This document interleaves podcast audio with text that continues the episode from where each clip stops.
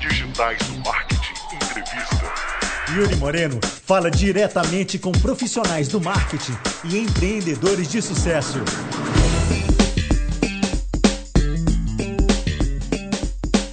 Olá, marqueteiras e marqueteiras do Brasil, tudo bem? Estamos começando mais um Digitais do Marketing Entrevista. E hoje eu estou aqui com uma figura muito conhecida, palestrante aos quatro ventos do Brasil. É ele, Rafael Damasceno. Fala aí, meu brother, tudo bom? E aí, pessoal, tudo bom? Bom, Yuri? Boa tarde, boa noite, bom dia, depende né, de cada um aí, mas tudo bem. E você? Tudo certo, que ótimo. Bem, hoje eu trouxe aqui o Rafael para falar de um assunto que ele já é especialista, que trabalha com isso, eu acho que 24 por 7.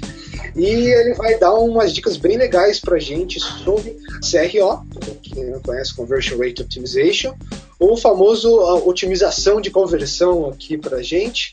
E como a gente está falando desse assunto, a gente quer cobrir um pouco do básico dele também, que a gente vem fazendo um brainstorming antes de trazer a pauta mesmo tal. A gente acha que muita gente erra, tem muita coisa que pode ser é, lembrada, deve ser feita com mais cuidado, porque são coisas bobinhas mesmo que acabam passando. Então, apesar do assunto ser básico, você que é intermediário, avançado, apesar de você estar tá ouvindo, ah, teste AB, sério, porra, faço isso há três anos, cinco anos já, ouve, porque pode ter coisa aqui, como por exemplo, calibrar um teste AB que você nunca ouviu falar.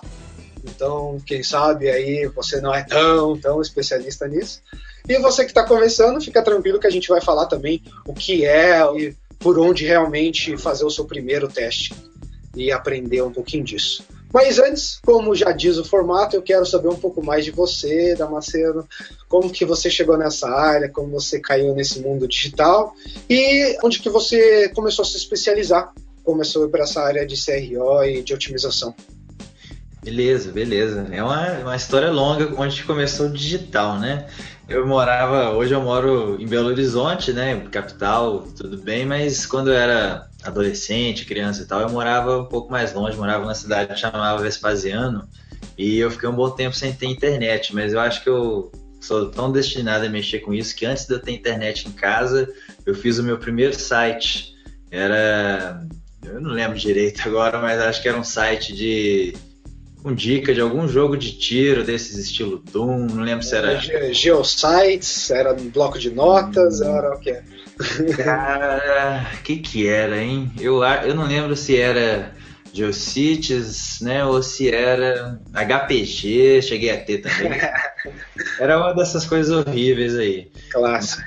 Mas é um negócio que sempre me interessou. É, quando eu entrei na faculdade, nem era muito meu objetivo, não. Entrei na faculdade de comunicação, mas sei lá, acho que o negócio acabou me puxando. Eu acabei tendo oportunidades de estágio na área de digital comecei trabalhando com, com front-end, né, HTML, CSS. Na minha época era só uma pitadinha ou outra de JavaScript, não dava para brincar muito mais que isso. Mas foi, foi onde eu comecei, mas nunca foi o que realmente me, me agradou, essa parte de código e tudo mais. Eu comecei a brincar um pouco com web design também, mas assim, era, não era muito maravilhoso. Eu levava horas para fazer um negócio razoavelmente bom, que um, um, designer bom mesmo faria em minutos, sabe? Então também não era. Foi para uma área pela qual eu passei também, mas faltou o talento aí. E em seguida, já passei a trabalhar com usabilidade na né, experiência do usuário, que já foi a primeira das áreas que eu trabalhei que realmente me despertou um interesse de realmente, opa, isso aqui sim é legal de fazer. Aqui eu tô realmente influenciando diretamente o negócio do meu cliente, né? a forma dele ganhar dinheiro, porque eu estou fazendo basicamente o trabalho dos usuários gostarem ou não da experiência deles com a marca, com o site do cliente, né? Então já foi a primeira pitadinha, né, de, de otimização de conversão aí, né? É, aí além disso, aí eu comecei a entrar direto para a área do marketing mesmo, né? Larguei código e programação de lado total, porque aí eu me envolvi muito com Web Analytics e, SM, né? SEO links patrocinados, que aí fiquei muitos anos nessa área, inclusive uns seis anos pelas minhas contas. Foi onde eu comecei a palestrar também e fazer networking em eventos e tudo mais. Foi a partir dessa época do Analytics e do, do marketing de busca.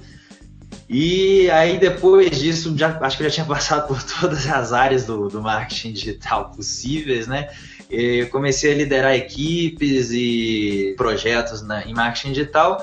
Só que durante esse percurso todo de áreas que eu fui passando, sempre teve esse assunto que me agradava muito, que eu lia muito, que eu estudava, mas só conseguia aplicar em, em, alguns projetos pessoais, em alguns testes e tudo mais, que era otimização de conversão, porque para mim isso aí era o, acho que a gente vai até falar mais disso, né? Mas é ainda para mim a coisa mais interessante que tem para se fazer na internet para uma empresa hoje em dia, né? É, é simplesmente talvez a atividade com maior retorno de investimento que você possa ter, né? Agora, como eu tenho uma empresa disso, tudo parece que é, eu estou falando para para vender, né?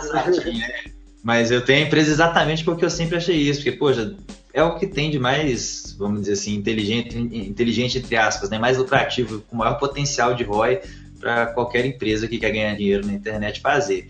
Então esse assunto sempre me agradou. Aí eu tive uma oportunidade de trabalhar com isso por um tempo fora do Brasil, num, num, em alguns projetos que eu não posso falar por vários NDAs assinados aí, mas tive um tempo, uma oportunidade de trabalhar com isso fora e vi o, o, potencial imenso que a gente tem no Brasil com isso. Eu nunca tinha parado para dar uma chance de pensar que o Brasil tinha maturidade já para otimização de conversão, né? Eu sempre fazia projetos pessoais e tal, e nem passava pela minha cabeça tentar convencer um cliente de link patrocinado, de SEO, de analytics a mexer com isso. Então, trabalhei fora do Brasil com isso e pô, não está tão distante da realidade brasileira. Ninguém está fazendo, mas deveria fazer. E foi isso foi no ano passado, quando eu, eu resolvi, falei, pô, vou, vou tentar trazer isso para o Brasil então. E aí convidei o Felipe, que é um amigo das antigas, o Felipe Reis, para ser meu sócio nessa empreitada, nessa loucura aí. Ele já está rolando há quanto tempo já? A gente está fazendo um ano de CNPJ agora. A ideia do projeto e o primeiro cliente que quis trabalhar com a gente foi agora em setembro. E em novembro agora a gente está fazendo um ano aí de oficial, vamos dizer assim, de CNPJ. Muito bom, parabéns, parabéns. Valeu, valeu. E foi, e foi, foi o Felipe aceitou a loucura também, estava num excelente emprego, trabalhando com Petrobras, com grandes empresas aí. Uhum. E, mas, mas gente, eu sempre conversei com ele sobre otimização também, ele estava mais ou menos nesse mesmo cenário que eu, e aí ele aceitou entrar na barca também. Hoje a gente está aí com a Supersonic, né, igual a gente conversou um ano já de empresa, já com uns projetos bem legais, uns cases publicados. E, e esse sou eu hoje. E hoje eu estou aqui no Digitais do Marketing. Isso é um bom e sinal. Toda, toda essa história que a gente falou rolou em quanto tempo, mais ou menos? A gente está falando do que? De 10 anos? 10 anos, né? 10 anos. Mas é, eu acho que eu vou ter 10 anos de mercado digital aí já. É, vou ter que começar a parar de falar que eu sou novo, né? Isso aí tá me Esse negócio né? tá pegando mal, esse pessoal tá achando, ah, o que que é esse prodígio? Não tem nada de prodígio, já tá tem velho. Já. Acabou, pois é. Prodígio pois é. É, é 16 hoje. Prodígio talvez seja 23 anos, né? Alguma é, coisa assim. 17 ganhando prêmio Nobel já, a gente com, com 20 e pouco é, é ancião já. É então, é verdade. É, e a gente é. vai ficando mais velho e cada dia que passa a gente vê que a gente tem é cada vez menos especial, né? Porque tem tanta gente boa, a gente sabe tão pouco, né? Com Quando certeza. a gente é adolescente, assim, 17, 18 anos, qualquer coisa a gente é gênio, né? Hoje rei gente... tá na barriga ainda, né? Isso, exatamente. Então é, é isso a idade. Nada como umas porradas da cabeça para ensinar pra gente o caminho certo. Você já navegou por também quase todos os mares, já passou por, por a parte de publicidade mesmo, forte, né? Que é onde você começou a estudar, pelo que eu vi e a parte de search de busca e tudo mais. Vi você falando de, de ROI, como você trabalhou nessa área, então você deve ter respirado isso daí por muito tempo também, que é um, um termo, né, que pairou sobre o Brasil por alguns anos já, né, já está bem agora parado de ser tão usado como era antes, era uma coisa Mas absurda. Não deveria, né? Não deveria. ainda tem coisas melhores ainda que o mercado está aprendendo, tipo lifetime value, etc. Que é muito é. bom, né? Porque eu esquecendo um pouco do imediatismo, né? Isso, isso. Mas... Eu acho que são, são, são métricas que se complementam, né? A empresa que chega no lifetime value, com certeza ela mantém o ROI também, né? Mas com certeza é uma métrica ainda mais, vamos dizer assim, moderna, né? Interessante de usar. Com certeza. E ainda perguntando sobre sua formação e tudo mais, você chegou a terminar de cursar alguma coisa ou você trancou e continuou assim mesmo? Cursei publicidade, eu terminei essa, essa faculdade de publicidade aqui na, em Belo Horizonte mesmo, na PUC. Uhum. É, sinceramente, não foi de grande utilidade para o que eu faço hoje em dia, mas né, é, é, não posso chegar em casa e falar com minha mãe, com meu pai, que eu não tinha uma graduação, né? Aproveitei o embalo e fiz uma pós-graduação também de. Como é que chamava? Produção em mídias. Produção em mídias. Como é que chamava aquela pós lá que eu fiz? Aquela... Ah, é verdade, tá certo. Espera que deixa eu pegar o diploma. Tá, tá no pé da minha mesa aqui. Chamava Produção em mídias digitais. Eu conheci muita gente legal, alunos, professores tudo mais. Valeu a pena. Network mesmo, né? É, mas valeu, já é ótimo, já é algo valiosíssimo. Já, com certeza. Muita gente é... faz pós-graduação por isso, né? Tem, tem muita gente sim que faz só para abrir, até mercados que quer conhecer. Eu já vi muita gente que ah, o cara é de, de restaurante, faz hotelaria só porque quer saber um pouco mais do nicho é, irmão, né? Vamos dizer assim.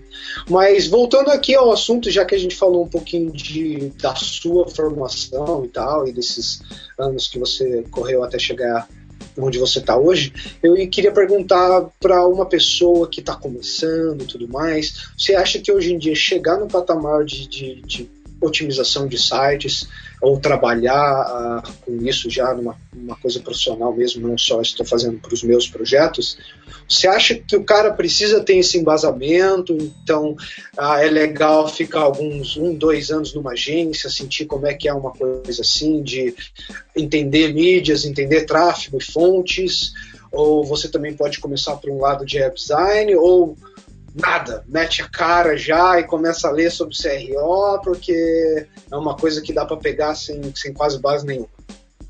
Olha, com, com certeza o ideal é a pessoa ter uma, uma experiência mais horizontal, vamos dizer assim, porque não adianta fugir da realidade. Seria ótimo chegar e falar, não, mete a cara, você já vai arrasar e tudo mais, mas se for parar para pensar em otimização de conversão, você está juntando quase todas as ciências, vamos dizer assim, do marketing digital, né, as áreas.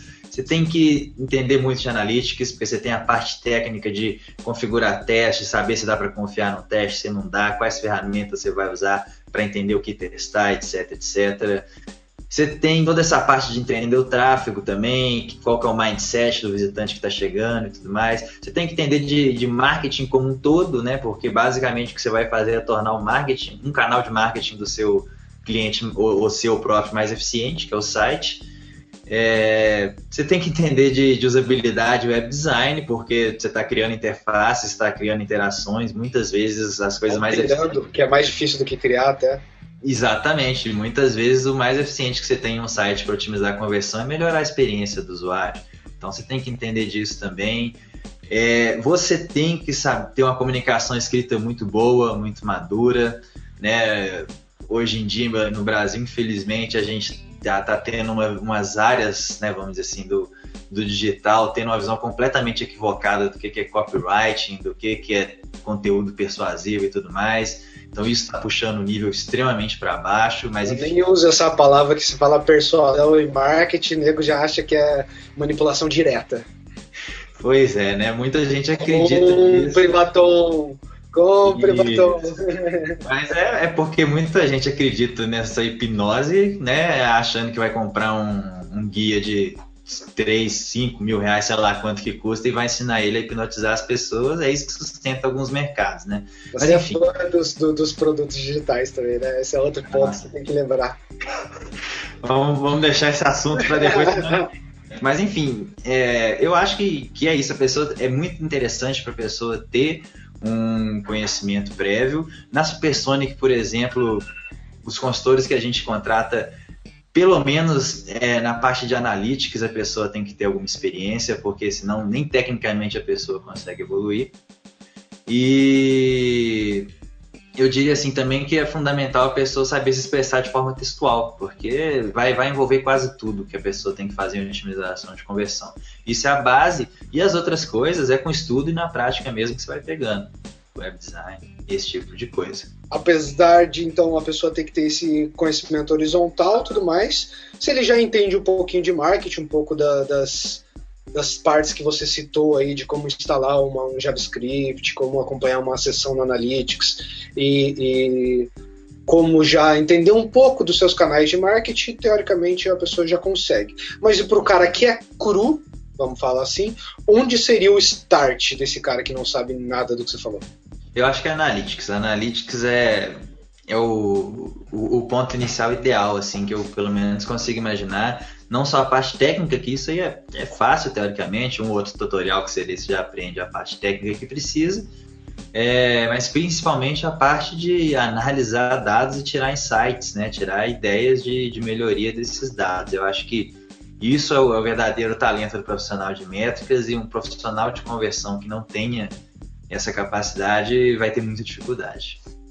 Hoje perguntar, você sabe já de algum curso, você recomenda alguma coisa de analytics aí no Brasil? Olha, é, vai, vai de novo ficar parecendo jabá, né? Mas eu, eu tenho um curso de Analytics, que, eu, que, que aliás é até comercializado nem é por mim, é pela Bivet, né? B-E-V-E-D, que é uma plataforma de cursos online, que tem, tem meu curso disponibilizado lá. É, não sei quanto que tá hoje, alguma coisa próxima de 200 reais. Eu, eu, eu, lembro de ter visto o curso, mas eu aproveitar e deixar aqui pro pessoal que o nosso produtor tá falando que foi foda o curso que ele já fez. Aí. você, tem um, você tem um aluno, você tem um aluno aqui ouvindo a gente já dando um review. É, ele é, ele é afiliado meu, tô comissionando ele. é, como assim, só ele, caralho? Eu quero comissão pro digital esse marketing também, que negócio é esse? Vamos combinar um patrocínio saindo daqui. Quem sou eu? Custo, custo, curso vendido a troco de pão, botar afiliado não vai dar mesmo. Só se eu botar 3 mil reais também, aí vai dar. Aí, é tranquilo, 3 mil dá para dar 30, 40%. Então, começar por métricas, eu acho que eu concordo, eu acho que é uma base muito forte para qualquer pessoa que vai trabalhar, independente da mídia, tudo. O online é uma coisa que é performance-based. Até quando você faz brand no online, você usa performance para ver indicativo de brand. Então, Uh, morreu essa coisa conceito que existia antes. É, Qualquer eu conceito acho... é embasado por métrica hoje. Exatamente, eu acho que eu falei que métrica é o ponto de partida ideal para conversão, mas se for parar para pensar, acho que qualquer área hoje do marketing digital, se você quer trabalhar em alto nível, se você não manjar de análise, de tirar insights de dados e de mensuração refinada, você vai ser mediano no máximo, né? Complicado é complicado. E como ele falou, não é difícil você que ainda não mexe com Analytics tal, dar uma olhadinha lá, é uma coisa super simples, tem bastante curso, não só do Rafael aqui, como vários outros também, Google, YouTube, e você consegue achar muito conteúdo sobre também. Os próprios, o próprio Google tem um curso sobre Analytics lindo, né?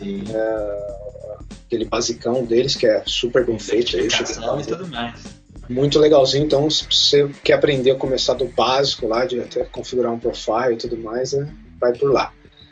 E, e, continuando então, seguindo mais em frente, eu tô sentindo às vezes que a gente tá indo muito rápido aqui, não sei se eu tô mandando muita pergunta. É, sempre que eu sou meio antissocial, aí as coisas fluem rápido, né? Tem que começar é, a enrolar. Não tem problema, que daí o, o, o podcast fica cheio de conteúdo, videocast, né?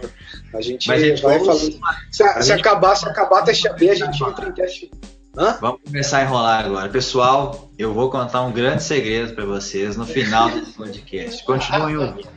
Mas antes de contar esse segredo, eu gostaria de falar outra coisa. Vai lá, continue. Ah, o patrocínio. Queria mandar um abraço pro amigo dos colchões. Não, mas é... Mas então, voltando direto aqui no, no ponto dos testes, a gente falou então de como começar a aprender um pouco para se preparar. Uh, e eu já caio já no ponto então assim de vamos vamos para o básico do ferramental.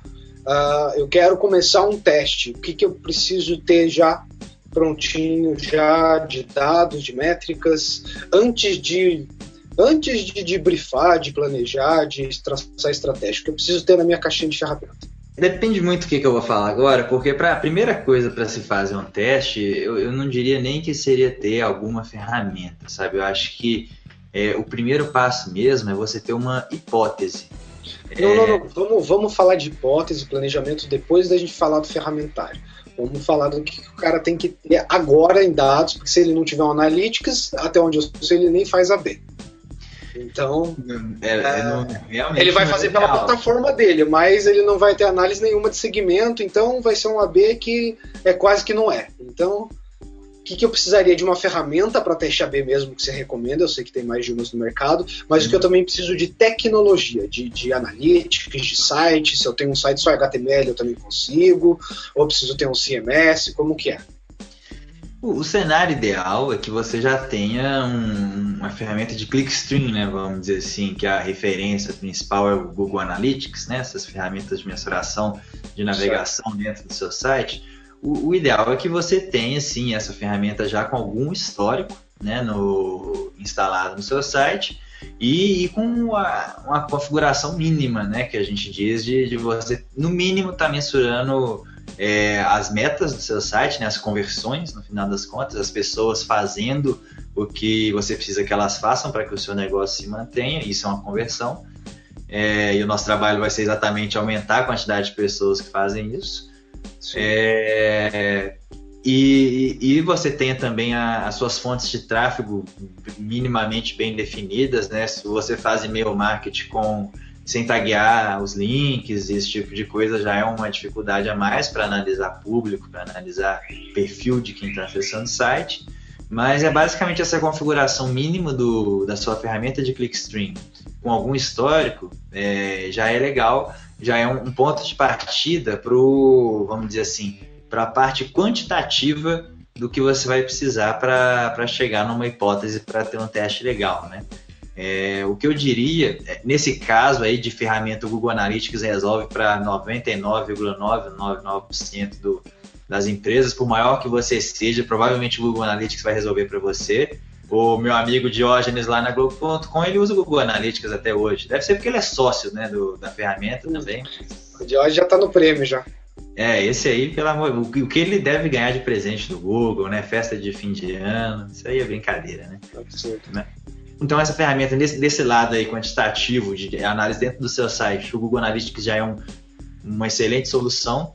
Se você estiver no cenário de ter uma, uma ferramenta, não sei se você já quer falar sobre isso agora, inclusive, mas de ter uma ferramenta de heat mapping, né, ou scroll mapping, depende do, do ponto de vista aí, já é mais sensacional ainda, né? Que eu vi inclusive que vocês sortearam a mais famosa de todas no, no lançamento do Digitais do Marketing, né? Que é o Crazy Egg, o- literalmente o ovo maluco aí, que é a ferramenta mais Adoro a tradução disso, cara. É o nome mais, mais da hora pra traduzir pro português que tem ferramenta. Pois é, pois é. Dá, dá até vergonha quando você vai falar para um cliente da, que você vai instalar o Crazy Egg no site dele. Ele sempre pergunta: o que, que é isso? Que ferramenta é essa?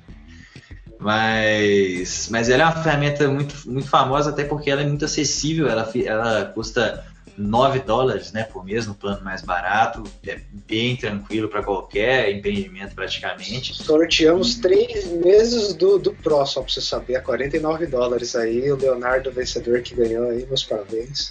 Pois é, pois é. E, é, e assim, o, o ROI, né? Vamos falar do, do ROI, o ROI dessa ferramenta é gigantesco, porque. Ele vai ser imenso, porque foi de graça 150 dólares, então. E de Qualquer todo coisa mundo- já tá de bom. todo mundo que ganhou um mês também, né, cara? Porque Sim, sim, Pô, sim. então- Dá pra fazer muita coisa com um mês de Crazy Egg. É, porque, porque é uma ferramenta que é um exemplo né, das ferramentas que vão além do que o Google Analytics vai te dar. O Google Analytics vai te dar clickstream, né, o nome do tipo de ferramenta, sequência de cliques, onde as pessoas estão entrando, de onde elas vêm, etc, etc. Mas para você entender como é que as pessoas interagem com o conteúdo do seu site, o Crazy Egg vai num nível bem mais fundo, né? O Crazy Egg e todas as ferramentas de hitmapping que existem, porque você não vai entender simplesmente que página a pessoa viu ou quanto tempo ela ficou naquela página. Você vai entender o que, que ela fez naquela página, onde que ela clicou, onde que ela tentou clicar e não era link. Falando nisso, você já está usando o InPage do Analytics lá com a, com a Intense Tag dele, que separa os links? Olha, eu, eu, sinceramente eu vi esse recurso lá, mas eu não vi necessidade nenhuma de, de dar muita atenção a isso, exatamente porque acho que todos os sites que a gente mensura, a gente tem um Crazy Egg, alguma coisa de hitmap. É, entendi. Porque ele é redundante, né? Ele é o ClickMap também, né? É, pois é, e eu não sei se é, se é preconceito mesmo, mas o Analytics, o Google Analytics, ele já foi tão impreciso nessa questão de, de hitmapping, de onde as pessoas clicam, que eu, que eu fico, eu prefiro usar outras ferramentas mais específicas para isso. É, por isso até que eu te perguntei do Incensed, porque antes era inviável de usar mesmo. O link do rodapé tinha mesmo CDR, é, o link do. É, do... é então... assim, não posso julgar porque eu não usei, né? Tenho certeza que o Diógenes vai falar que é ótimo. Ah, do Premium, então, é, nossa. Ele, e o Rui também. Faz tempo que eu não falo com o Rui. Tem que começar a gravar Analytics com esse pessoal também, né? Pois é, tudo sócio do Google Analytics. Vai tudo ficar falando bem aqui do Analytics. mas, mas eu não usei, então não, não posso falar. Posso falar que antes era horrível. É esse, que eu, é esse é o, o ponto que eu posso dar. Mas o que você Mas... falou da ferramenta de click map aí, e de hit map, eu acho que é muito mais aí na parte de hipóteses, né? Que a gente vai entrar também, que ajuda muito ao levantamento disso, de gerar algumas hipóteses de testes. Uh, mas de ferramenta que você usa para o teste em si, o que você recomenda? A minha recomendação é a VWO mesmo, Visual é, Website Optimizer, para quem conhece. Sim, sim, é. Você tem, se você não quer gastar nada, você não quer nem gastar no Crazy Legal os 9 dólares, você tem o próprio Google Analytics para fazer um teste AB. É, é honesto a ferramenta que funciona, ele tem lá na, na parte Experiments dele, né, lá na aba do Analytics você vai achar esses experimentos, eu acho que é em português. Você vai achar um, formas de configurar um teste AB. Que, que essas ferramentas de teste AB, todas o que elas vão fazer é é, pegar o tráfego do seu site e, vamos dizer assim, se você fizer um teste padrão, elas vão direcionar metade do tráfego do seu site para sua página atual e metade do tráfego do seu site para a nova página que você quer testar, para ver se é mais eficiente que a página atual. E essas ferramentas vão fazer esse direcionamento de forma randômica e elas vão ficar te falando, olha, é, página X está com uma performance X% melhor do que a página Y. É, e eu tenho X% de certeza nessa informação que eu estou te passando, né? Uma porcentagem que vai de, de 0 a 100% de certeza. É, a gente pode Que bom, né? Se fosse outra, uma porcentagem que fosse de 0 a tá, 90, aí porcentagem é, é É, mas, é, mas é, é, é, interessante falar isso, porque uma, uma, das coisas legais, que também não sei se você pensou em discutir isso depois, é que é, não necessariamente você precisa esperar a ferramenta de falar que tem 100% de certeza que. Eu vou entrar na parte avançada depois nessa daí, no, no, na parte de como validar realmente se o que você está vendo é verdade. Então continuem ouvindo, que muito em breve nós teremos o, o segredo de como ver se um teste AB realmente terminou ou não. Sua vida jamais será a mesma depois de ouvir esse segredo. Você vai aumentar aí 100% sua conversão, isso daí. o que pode ser no seu botão, pode ser conversão do clique, pode ser conversão de acesso, então quando os caras falam isso também pode ser conversão de qualquer coisa, né? Tem outra pegadinha do malandro né, na frase. Mas, enfim, tem o VWO e o que mais que você usa, Não. além do Analytics, que você já sugeriu como de graça também? É, o, o VWO, o Visual Website Optimizer, é uma ótima opção, é uma das mais famosas, inclusive obrigação de sempre citar ela, porque a gente até saiu no blog deles recentemente, né, um case nosso, então... Meus parabéns também, ficou bem legal. Pô, valeu, valeu. Foi, foi bem legal lá também, ele, essa, essa publicação nossa lá, sem ter que pagar ninguém nada. Foi tudo. Não, a comunidade dos caras é super boa, super ativa, cara. Eles têm case stand direto, eu acho isso muito legal. Eles compraram uma comunidade de, de, de profissionais de, de usabilidade, conversão, eles são realmente bem, bem ativos nisso. Mas é uma ótima opção. Até onde eu me lembro, tá uns 50 dólares por mês, o plano mais barato. É, e a, a, outra ferramenta que eu acho que hoje até tem uma gama de clientes até um pouco maior que o VWO, apesar de ser um pouco mais recente, é o Optimizely, que, que é... Ele não é mais recente não, sabia? Ele é mais velho que o VWO? Eu acho que ele é mais velho que o VWO. Não sei talvez nas primeiras versões, mas o que eu também soube é que o Optimizer ele já está debaixo do, do mazinha bem boa já, né? Então... Isso, não, isso, é isso que eu ia falar. Ele, ele o VWO ele foi o, grande líder né, dessas ferramentas por, por muito tempo, né? E o Optimizer, até onde eu sabia, era, era mais era mais novo, mas como eu não sou muito dessa área das startups, é você que está aí do lado dos caras que tem que, tem que falar isso aí. Mas Mas enfim, é uma ferramenta que disparou depois que ela teve o. Ele só tá debaixo do Google Ventures, né? Então. E, é, e além disso, eles trouxeram para a sociedade deles o famoso cara do, do, da campanha do Obama, né? Que fez todo o trabalho de CRO da campanha do Obama, é um dos sócios da ferramenta, é o grande porta, é o grande porta-voz da ferramenta hoje em dia.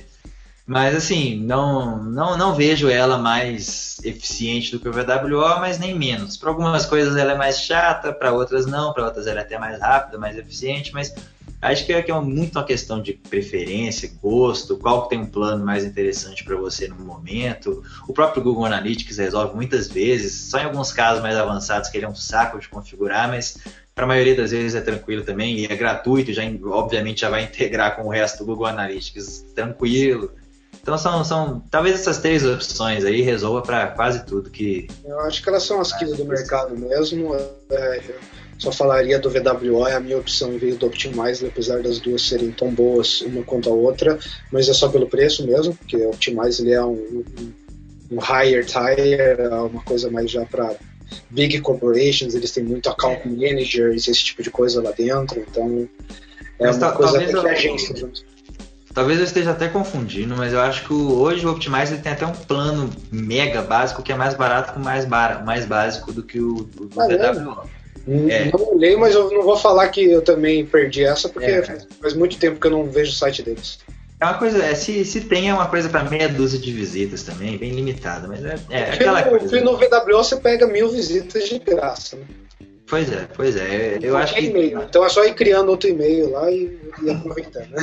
Não, não, dá dinheiro pros caras, os caras estão lá fazendo a ferramenta com a equipe, publicando case da Supersonic, tem que Pô, Poxa, aí tem que ajudar os caras mesmo. Pô, demais, demais. Tem que pagar quem trabalha, isso aí.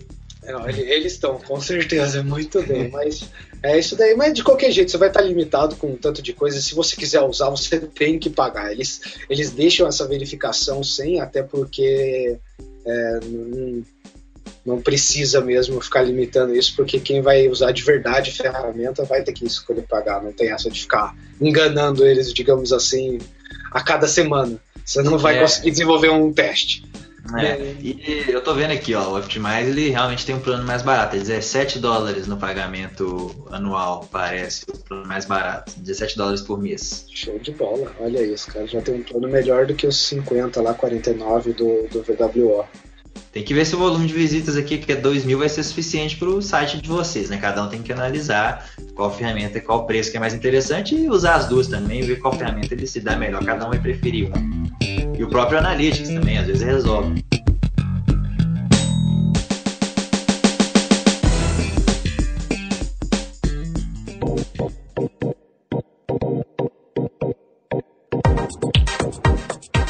E se eu tenho as ferramentas, então, o Analytics, os dados para gerar minha hipótese, meus segmentos, como eu gero essa hipótese? O que seria essa hipótese no caso do teste AB? A hipótese é justamente o que a gente falou de ser o talento de quem realmente trabalha bem com métricas, que é você pegar um monte de número de ferramenta e analisar lá o que, que você pode melhorar na, no seu site, na sua, no seu marketing como um todo, para converter mais, para fazer que a maior porcentagem dos seus visitantes converta, te dê dinheiro da forma que você ganha dinheiro. É, nisso, basicamente, é você, do lado quantitativo, é você pegar essas ferramentas que estão traqueando seu site, Google Analytics e tudo mais, e através dos dados, tirar informações como, poxa, é, quais páginas eu estou tendo uma taxa de rejeição mais alta? Por que, que isso está acontecendo nessa página? É, qual que é o perfil do, do cara que está entrando no meu site. Então eu acho que antes da hipótese vem a análise, né? É, porque a hipótese é o resultado dos insights que você tem na análise, né? A hipótese é a hipótese vai ser o que, que eu devo testar para ver se o meu, se meu site vai converter mais. Então pior... a análise, primeiro é ver as páginas que estão balseando, as páginas que estão convertendo, uh, onde que está acontecendo, você tem uma discrepância de métricas X ou Y no seu site, e aí a hipótese é depois de identificá-las, o que poderia ser mudado, o que poderia ser mexido para que isso seja otimizado. É, exatamente, assim, o, a pior maneira de você começar um teste, você sempre ao começar um teste, né, você tem que responder a pergunta: o que, que eu devo mudar na minha página, no meu site, para converter mais? E a pior maneira de responder isso é como opinião pessoal.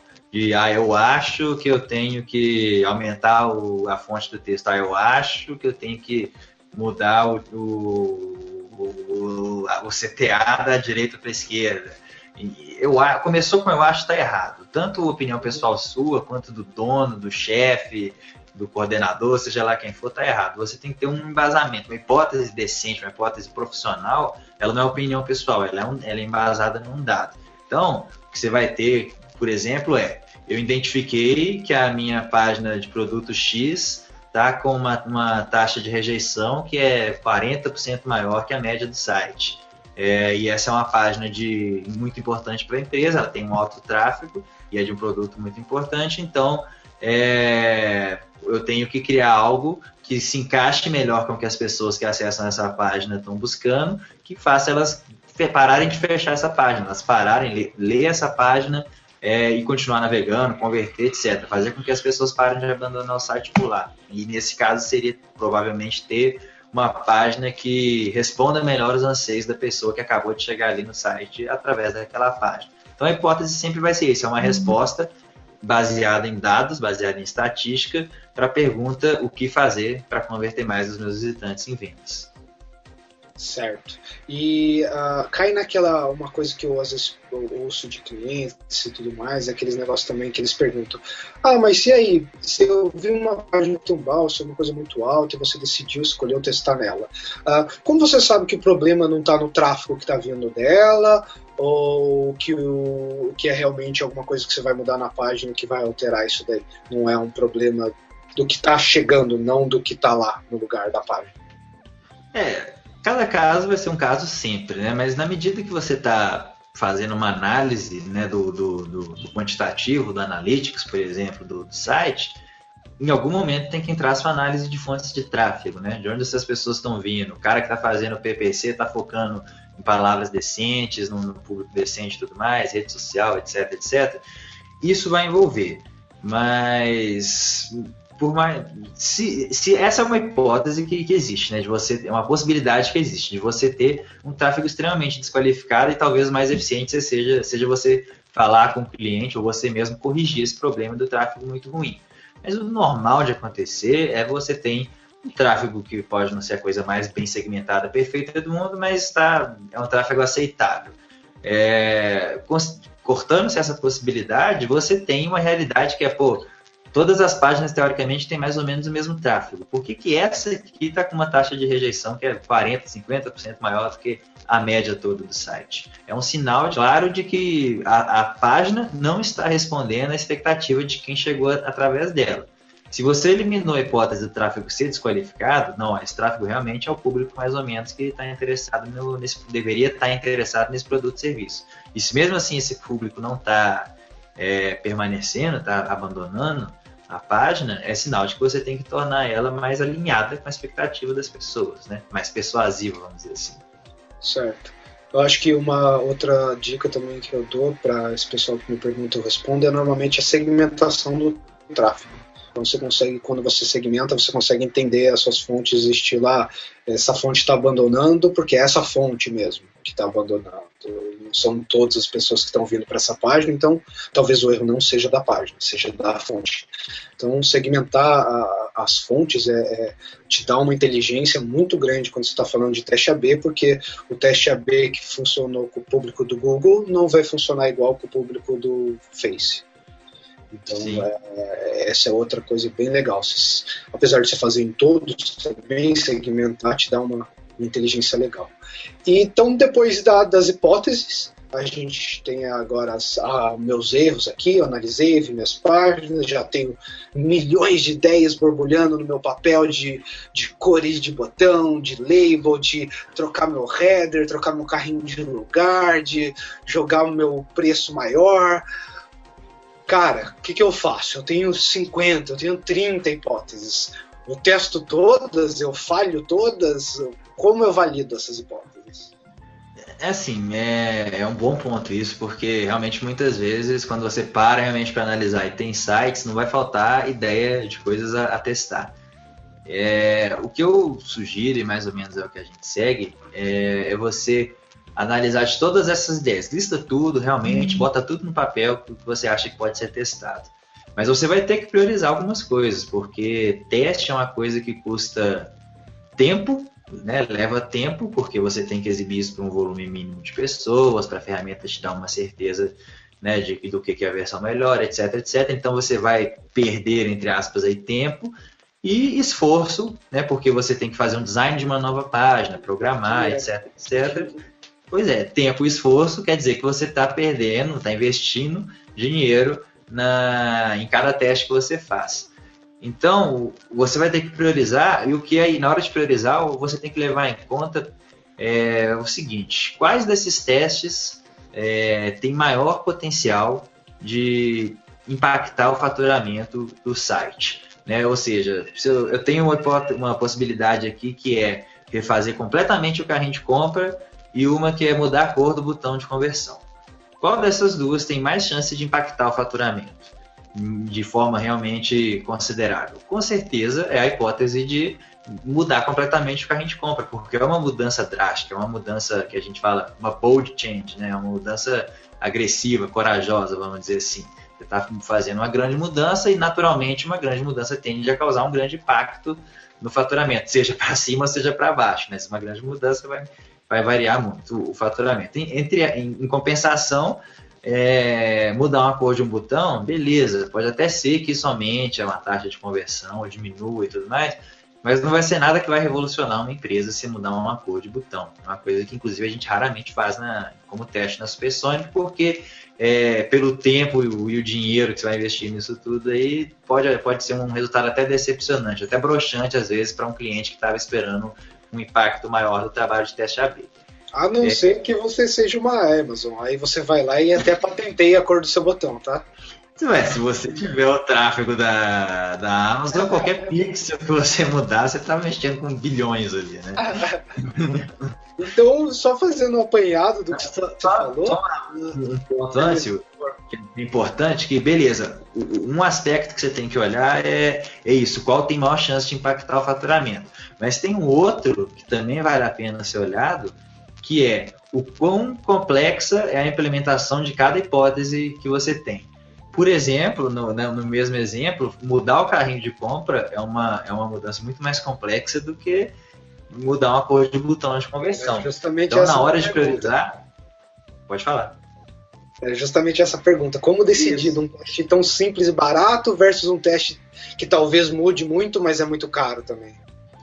Então, não tem uma, uma fórmula, infelizmente, não tem uma fórmula perfeita que vai responder sempre a isso. Você vai ter que usar do seu julgamento para priorizar o que você enxerga ali como coisa que tem um grande potencial, mas que também não é tão complexo de implementar. Ou às vezes é algo que é, beleza, vai ser muito complexo de mudar. É o meu carrinho, ah, é um e-commerce, é um saco mudar, o pessoal da, do CMS, do e-commerce, enche o saco quando mexe no carrinho, tem que pagar programador, etc, etc, integra com, com, com, um monte de sistema interno meu, CRM, blá blá blá. Mas beleza, se você mudar o carrinho e, e for melhor, você pode dobrar, triplicar seu faturamento. Então, às vezes, algo extremamente difícil de implementar vai valer a pena pelo, pelo potencial que tem. Então, é do seu julgamento mesmo. Mas as duas coisas que eu acho que você tem que estar sempre atento é isso: é o quão fácil é mexer, quanto mais fácil, melhor, e o quão grande é o potencial de impactar no faturamento. Quanto maior o potencial, melhor. Eu falar assim, para você, eu tive cases, claro, clientes diferentes, mas vamos dizer assim, comparando rapidinho. Um cliente que a gente fez o, o login inteiro, o checkout dele inteiro, o processo inteiro, colocamos nomenclatura, todas as boas práticas, tudo teste, achando que ia converter melhor. Nada. Converteu pior do que o carrinho zoado antigo. Em paralelo, eu tive outro cliente também que estava indo no mesmo período e eu tinha acabado de terminar o teste desse, e eles, ah, porque tem que trocar o carrinho, vamos começar por ele, porque é onde a gente analisou. Eu olhei os dados, realmente era onde daria o maior impacto. Aí eu falei, vamos também, mas dessa vez eu vou tentar uma coisa diferente.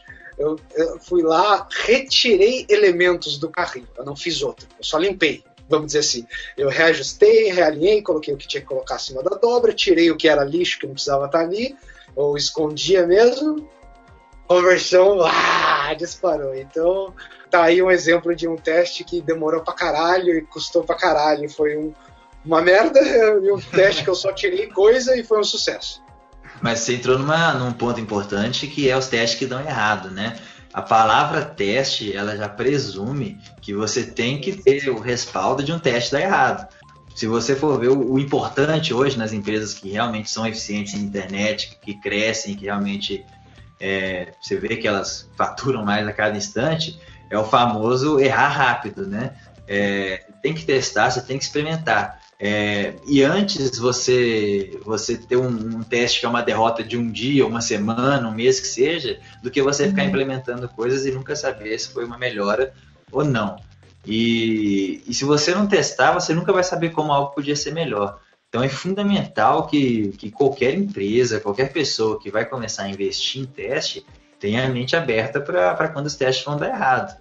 É, é claro que na, na Supersonic e em qualquer coisa que a gente vai mexer, a gente faz o máximo, estuda ao máximo o público, o site e tudo mais, para o teste dar, ter uma maior, maior, chance possível de dar certo. Mas testes vão dar errados. Quando um teste der errado, você tem que olhar o lado. Tem que dar errado também, é o que você falou. Exatamente. A cultura vem disso, né? Você tem que estar aberto a erros, senão você não vai evoluir. Se você ficar é, valorizando demais o status quo, né? O jeito que você está agora, você não vai crescer, você vai ficar estável. Se você quiser crescer, você tem que se expor ao risco de, de, de um teste dar errado. Então faça o máximo para o teste vencer, mas se der errado, olha o lado bom. Você pelo menos viu que deu errado, voltou para a versão que era, que era mais eficiente e agora você pode inclusive tirar aprendizados. Pô, por que, que deu errado? Então no próximo teste você tem mais chance de dar certo, porque você já sabe o que, que deu errado. É aquela famosa coisa, né? Eu não errei, eu, eu aprendi mais um jeito que, que não dá certo. É, é exatamente isso que eu falo para meus clientes, é isso. Quando você ganha até quando o teste dá errado. Porque quando o teste errou, você ganhou basicamente o conhecimento do que é efetivamente testado por A mais B não funciona no seu site. Então, isso é o tipo de coisa que não deixa de fazer o, papel de um teste AB na, no quesito de usabilidade. Ele vai te mostrar, claro, você está buscando o que funciona, mas só vai saber o que funciona tem sabendo que não funciona. Então a gente falou da hipótese disso daí, de implementar. Então vamos supor, o cara colocou o teste dele, rodou lá, já está bonitinho, tudo implementado, vendo a página. O que eu já queria deixar o pessoal meio que preparado, porque eu sei que quando eu fui fazer o meu primeiro teste, eu nunca esqueço disso. Uh, amostragem.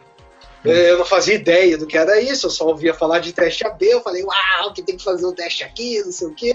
Fui lá, yurimoreno.com, whatever, no site. Eu falei, acho que deve ter sido meu pessoal. Não, não hoje.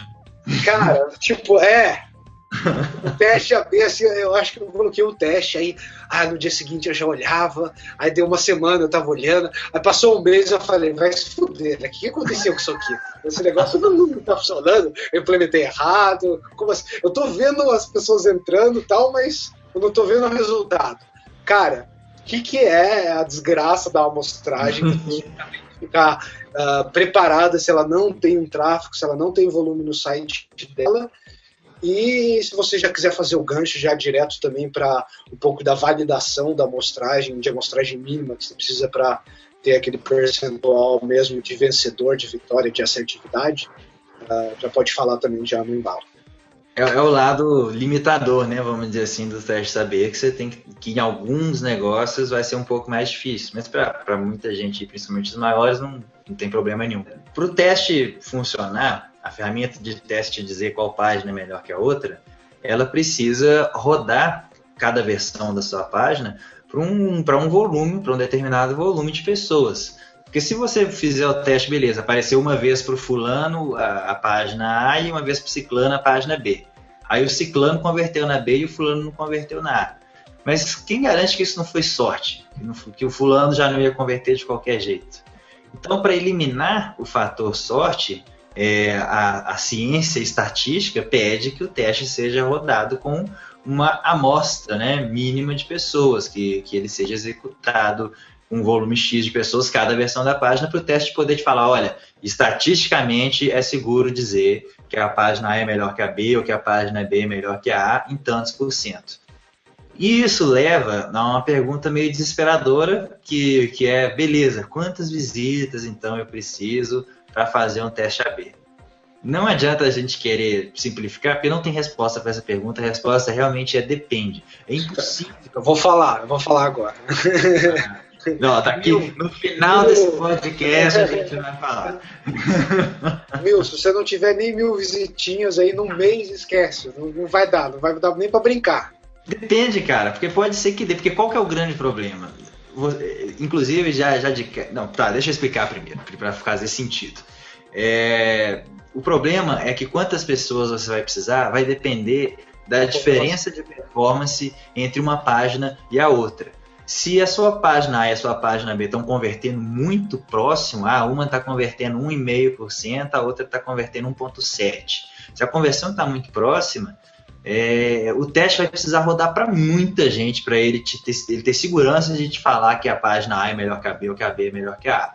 Mas se a página A está convertendo meio por cento e a B está convertendo 7%, é uma diferença esmagadora. Ela vai precisar de muito menos gente para te falar, pô, é claro que a página B é melhor que a A.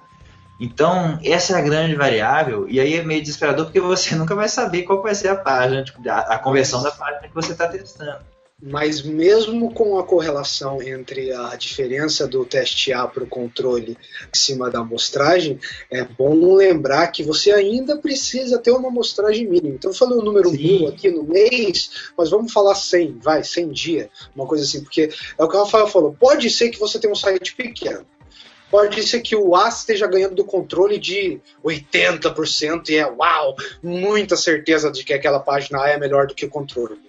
Mas se sua amostragem é tão baixa, tão pequena, aquela métrica provavelmente é errada. É, com certeza vai ter um limite. Com certeza. E, e, aí que entra esse ponto, né? Que a ferramenta sempre vai te falar, eu tenho X% de certeza que A é melhor que B ou que B é melhor que A. E você não deve é, confiar no resultado de um teste, igual você falou, se a ferramenta não te der pelo menos 95% de certeza do resultado que ela está te falando. Se ela te falar, eu tenho 85% de certeza que A é melhor que B, isso não vale nada para você. Você aceitar isso como um resultado científico não é, não é possível, porque a margem de erro é muito gigantesca. A chance do número que ela está te falando ser muito distante da realidade é gigante. Então, como boa prática mesmo, a minha recomendação é que você espere ter pelo menos 95% de certeza. E claro que vai ter um limite. Um site com pouquíssimo tráfego, pode ser que literalmente nunca chegue na certeza de 95%. Pode. É, e, e não, não, é difícil dar um número, eu acho que até mais fácil a gente falar para o pessoal acessar as milhões de ferramentas que fazem esse cálculo de, de significância, né, de duração de um teste AB.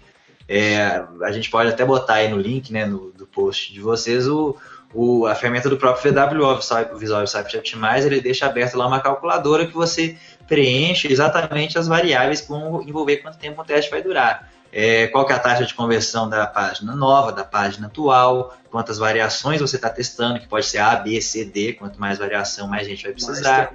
Uhum. Né, quantas visitas você tem por dia, todo esse tipo de coisa vai, vai influenciar. E é, e é só com, com, esses números todos que você consegue saber quanto tempo vai durar um teste. Você consegue chutar quanto tempo vai durar. Né? na roda. Exatamente, mas é, é, não deixa de ser um chute, né? Um chute aproximado, mas é um chute, porque você não sabe é. quanto vai converter. Né? Não tem como. Para galera que eu demorei muito para entender isso no conceito estatístico do que, que é, porque quando você vê uma confiabilidade dessa alta, você já tem um teste como vencedor naturalmente. E eu acho que as ferramentas, se bobear erroneamente, também até já tomam o teste como vencedor antes de uma, uma assertividade de 95%. Eu já vi elas falando ferramentas que tinham uma, discrepa, ah, uma discrepância muito grande do controle para a versão, de ele já tomar como vencedor rápido com uma amostragem pequena. Para a ferramenta, quanto antes ela falar qual é vencedor, mais psicologicamente parece que ela é eficiente, né? Mas é, é um erro, né? É um erro. Então vale a pena para você dar uma olhada nisso. O tempo de duração do seu teste, tanto para durar não durar muito tempo, nem durar pouco tempo. Porque o pouco tempo é o óbvio é o que a gente acabou de falar, você não vai ter uma certeza. Mas o muito tempo é complicado também, porque você acaba perdendo a base, acaba perdendo a, a assertividade estatística que você tinha ali para testes que ficaram rodando meses e eles vão começar a ter overlap, que é uma hora ele fala A, uma outra hora ele fala B. Não é porque a sua audiência mudou nem nada, é porque a base estatística não é estável. É. Uh, agora, uma coisa que eu tinha que falar, eu estava começando a introduzir que eu demorei muito para entender essa diferença, mas tem uma metáforazinha que ensina muito fácil, que é uh, você tem uma caixa, nessa caixa você tem cinco bolas, três bolas são verdes, três, duas bolas são vermelhas. Uh, e o cara enfiou a mão ali dentro, ele vai tirar uma bola de uma cor que ele não sabe qual é. Uh, o que o teste AB está fazendo é prever uh, qual é a cor da bola que ele vai tirar uh, de acordo com a estatística do histórico. Ele vai olhar e falar, então a chance de uma bola verde aparecer é maior do que a de bola vermelha, porque você tem três bolas verdes e duas vermelhas nessa caixa que o cara tá enfiando a mão.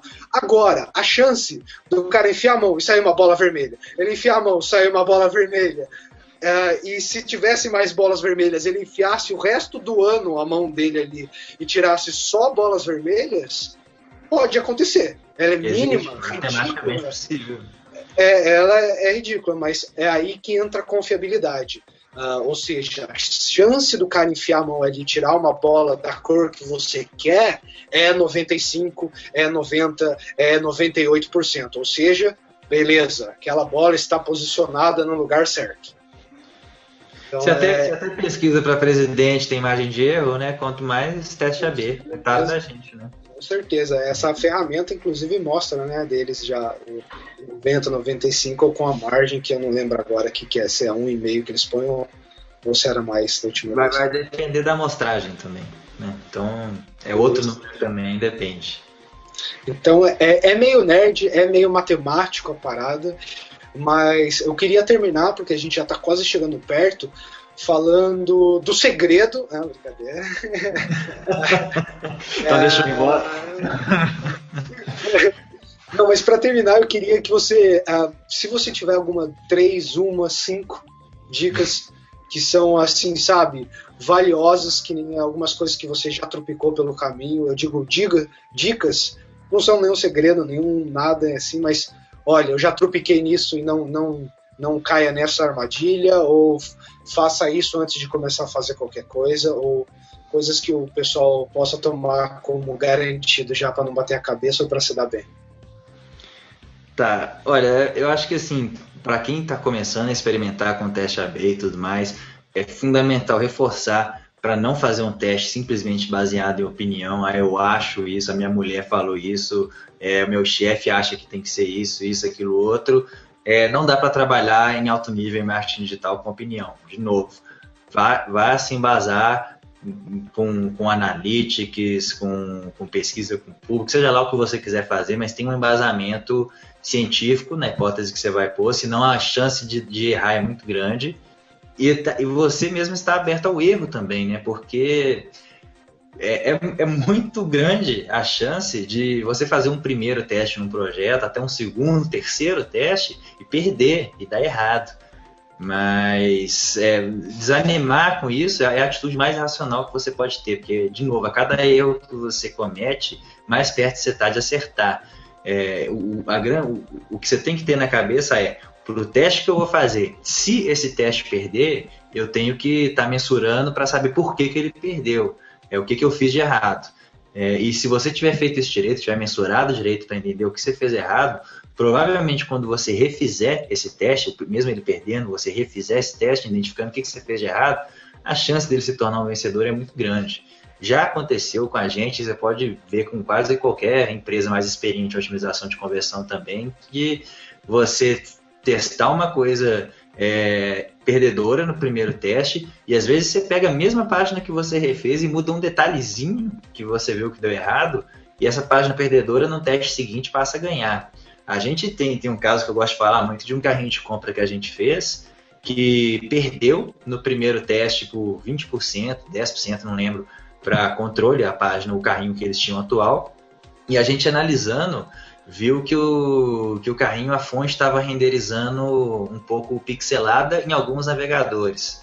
E aí a gente corrigiu esse problema, refez o teste, o carrinho ganhou por 82% da versão de controle. Então, é muitas vezes é, é, no detalhe. Então, o importante, né, o mais importante, vamos dizer assim, não é o teste vencer ou perder. É, é se caso ele perca, você esteja preparado para identificar por que, que perdeu. Assim, você vai chegando muito perto de uma, de uma versão melhor, pelo menos. Ah, que mais? Tô, tô, tô meio sem criatividade hoje. Eu vou, eu vou dar uma então que meio que resume as duas que você deu. Apego emocional com o teste AB, velho, é ah, zero. É zero. É, tanto no começo da parte de hipótese, que ego tem que ficar de lado, ou seja, eu trabalho há cinco anos, eu, o Rafael trabalha há 10, a gente vai fazer um brainstorm, é tudo em número. É, não é nada em eu acho meu cliente X funcionou A, meu cliente X funcionou B. A gente pode no, no, fundo, no fundo, no fundo da nossa cabeça tem isso lá, em algum momento analisado pela nossa cabecinha, mas é o tipo de coisa que você tem que filtrar antes de sair da sua boca ou de entrar no planejamento. Tira Sim. o ego, tira o achismo, e se der errado, que é também a parte de você não errou, foi o teste que não deu certo. Foi legal você falar isso, porque você entrou no, no, que eu acho uma das coisas mais fascinantes desse mercado de conversão, é que realmente não tem espaço para ego. Não importa quem é você, você, só, você é tão bom quanto o último teste que você fez. Se o último teste que você uhum. fez perdeu, você perdeu, cara. Não interessa se você tá, trabalha com isso há 10, 20, 30 anos, se é rico, se é pobre. Para os números, você é, só é o que é ali na hora. Então, realmente o, espaço para ego é muito pequeno. E como eu não tenho paciência para ego inflado, isso eu acho maravilhoso demais. Não adianta você querer convencer que é melhor ou mostrar que é melhor porque você é muito experiente nem nada. Você é tão bom quanto o resultado do último teste que você fez. Isso eu acho ótimo. Não tem carteirado, não tem nada na parte de exterior. uh, então eu acho que é isso. Vamos fechando por aqui já. Eu queria agradecer demais a sua presença, a visita aqui, a a Digitais do Marketing. E eu queria agora abrir para você um espacinho para o pessoal poder saber onde eles te encontram e se você tiver algum jabá de alguma coisa que você esteja fazendo, vendendo, promovendo agora, uh, sinta-se à vontade também. Valeu demais, Yuri. Muito obrigado. Espero que tenha sido útil para todo mundo que ouviu, que assistiu e tudo mais. É, não foi, o cara chegou até aqui, ele tá, tá fazendo alguma coisa bem errada da vida dele, tá? é, é, não tenho muito jabá para fazer, não. Se alguém interessou no assunto otimização de conversão, pode assinar uma, uma lista gratuita que eu tenho, que eu mando de 15 em 15 dias uma dica de otimização de conversão, que é o Ciência da Conversão. Não tem propaganda, não vendo a lista para afiliado, não tem nada disso. É só realmente dica que você vai receber. Procura assim. Já ia pedir a lista para você para fazer um mail aí semana que vem. Nossa, se eu contasse quantos pedidos desse já teve, meu Deus. é, pesquisa ciência da conversão no Google ou clica no link no, no artigo que vocês vão direto para lá. Uh, no site das Personic a gente está sempre publicando cases detalhados, estudos de casos dos, dos projetos que a gente consegue sucesso para tentar dar alguma, algumas dicas também, alguns sucessos, alguém reproduzir algumas ideias de sucesso que a gente tem, pode ir lá no gosupersonic.com.br. É... E, cara, eu acho que é isso. tá, tá legal. Beleza, e Twitter, essas coisas, a pessoa te acha pelo site da Supersonic, por onde? Twitter, eu, eu, meio que. O, o, Brasil meio que desanimou. Eu já tentei voltar para ele já. algumas vezes, mas ninguém, ninguém interage comigo lá, tô ficando meio triste. Tá, tá, tá vazio lá. Eu interajo com você. Pode, pode twittar para mim bom dia que eu respondo lá. o cemitério tem lá tipo mil e tantos seguidores, né? Da época que o Twitter bombava e tal. Aí agora eu, qualquer coisa que eu escrever lá, Posso até escrever xingando PT ou PSDB que ninguém responde, de tão vazio que tá o negócio. Nossa, aí, tá feio mesmo. Se ninguém respondeu isso daí, aí quer dizer que o negócio tá feio. Mas então é isso. Gente, muito obrigado você que ouviu a gente aí, se é em vídeo ou em podcast. Uh, a gente tem os dois formatos aí disponíveis no site. O vídeo a gente tenta fazer mais na íntegra, o podcast é uma coisa mais bonitinha e arrumada para você que está ouvindo on the go. Uh, se você gostou, venha participe com a gente. A gente quer ter opinião de mais profissionais de marketing aqui no programa. O Rafael vai estar tá também publicando, postando para a gente no site, continuando compartilhando o conteúdo dele. Provavelmente a gente vai ver ele muito em breve numa mesa redonda também. Eu já enviei o convite para ele participar com a gente. Então é isso. Nos vemos na próxima. Obrigado de novo, Rafael. Até mais. Valeu, Yuri. Valeu, gente. Até mais.